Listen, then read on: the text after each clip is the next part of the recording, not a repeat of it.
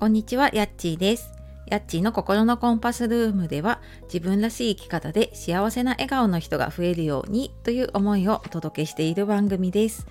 本日もお聴きくださいましてありがとうございます。えーいつもね、たくさんのいいねやコメント、レターもありがとうございます。寒い朝になりました週明け月曜日ですけどもいかがお過ごしでしょうか？え10月もねあの気がついたらもう後半になっていてね早いなっていうところなんですけれどもね。はい、えー先週末ですね。はい。金土日と時間の使い方のね勉強会の方ご参加いただいた方ありがとうございます。本当忙しい中ねこの参加する時間を取るっていうことがね まず大変なことだったと思うんですけれどもはい。あの一緒にねワークやったりとか課題に取り組んだりとかしてやっていっています。でまだちょっとですね、えー明日と土曜日に残っあの日程残っているんですけれども来月もやる予定なのでもし気になる方いたらね、えー説明欄の方から見てみてください。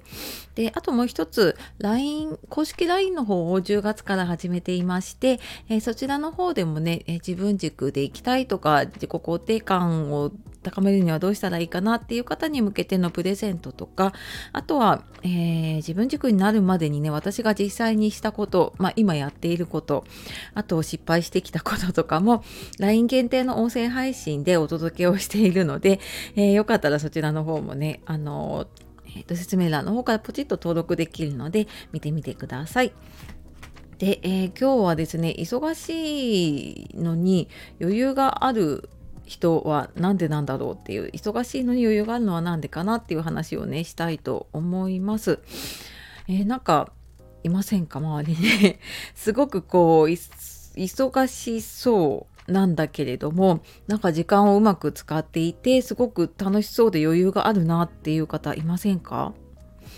なんか私もそういう方ねやっぱり周りにいて多分仕事すっごい忙しいはずなのに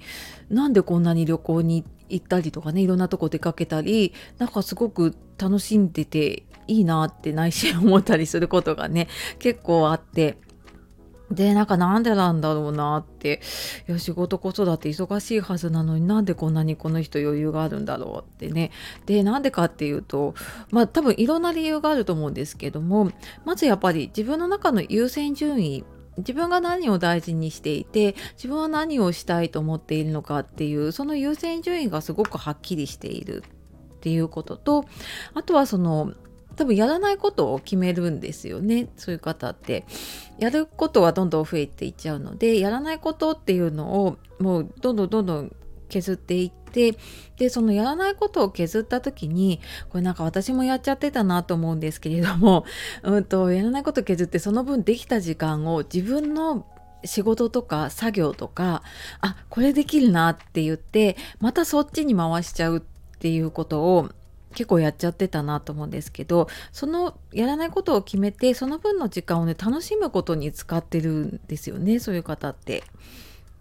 でなんか私たちってついついあなんかもっとこうやらなきゃとかまだまだ自分はダメだなって思ってついついなんかこういろんな予定をね詰め込んだりとかしちゃうんだけれどもなんか逆にそういうちょっと楽しむ時間とかあの余裕を持てる時間っていうのをね入れていくことで逆になんか仕事に集中できたりとかねやるべきことに集中できるっていうことがあるのかなってなんかそういう方を見ていたりなんかそういう方がね出されているその時間術みたいな本とかを読むとああそっかなるほどやっぱりその自分がねどこに時間を使ったらいいかっていうのをすごい分かってるんだなってでなんかやみくもに仕事をねこう詰め込んだりとか、うん、なんかやらなきゃいけないって思っていることに、えー時間をこう費やしすぎてないというかねなんかそういうバランスをうまく取れてるからねきっとそういう風にできてるんだなっていう風にね感じています。でまあなかなか本当にね難しいんだけれども、うん、まずやっぱりねやらないことを決めていってでその中で自分がね本当に大事にしていること優先順位を決めていくっていうのを、ま、私も勉強会の中とかでもその一部分はやっていたりするんですけれどもなんかついついやっぱり忙しいとね、うん、なんかそこをやらずに過ごしてしまうこともあるんですけれどもやっぱりなんかしっかり自分の中でね優先順位立てて過ごせているとあなんか充実してるなというかあなんか今日もやりたいことできたなみたいな そんな気分でね一日終わることができるようになると思うので、えー、ぜひね時間の使い方、えー、一緒に見直していきましょう。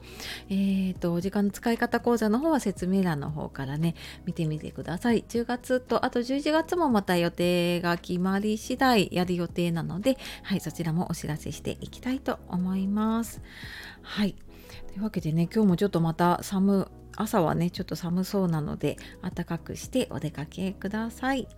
はい。では今日も最後まで聞いてくださいましてありがとうございました、えー、素敵な一日をお過ごしください。さようなら。またね